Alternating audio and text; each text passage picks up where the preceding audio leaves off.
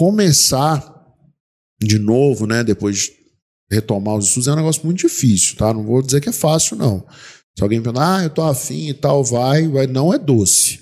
É pesado, você tem que mudar a rotina. A gente tem aluno aqui que, que tem que conciliar família, é, e vida profissional e uma nova carreira, né?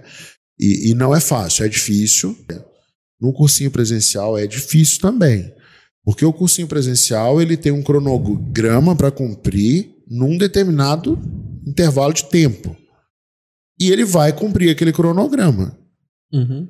Né? Você conseguindo acompanhar ou não. No cursinho online, assim, antes da gente criar esse modelo, o que eu via era muita oferta, assim, toma aqui, tá aqui todo o conteúdo para você estudar, sem qualquer direcionamento, né? A vantagem de estar sempre disponível conteúdo, né? Todo o conteúdo, você poder tirar dúvidas pela internet, isso não é um negócio muito novo, mas era coisa demais e, e a pessoa ficava muito solta.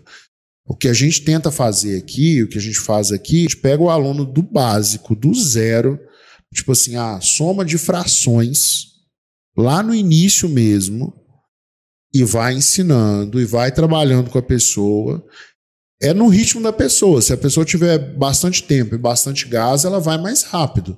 Se ela tiver pouco tempo e muito gás, ela vai um pouquinho mais devagar. Se ela não tiver gás nem tempo, ela desiste. Uhum. Né? Mas se a pessoa tiver gás e tempo, um dos dois, ela vai conseguir. Porque a gente vai pegar na mão da pessoa, entendeu?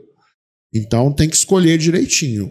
Cursinho presencial, é, Muita gente pode achar que eu estou falando isso aqui para jogar contra. Não é o caso. Assim, tem alunos que eu recomendo que vão para o cursinho presencial. Mas esse perfil de aluno que precisa ir do zero,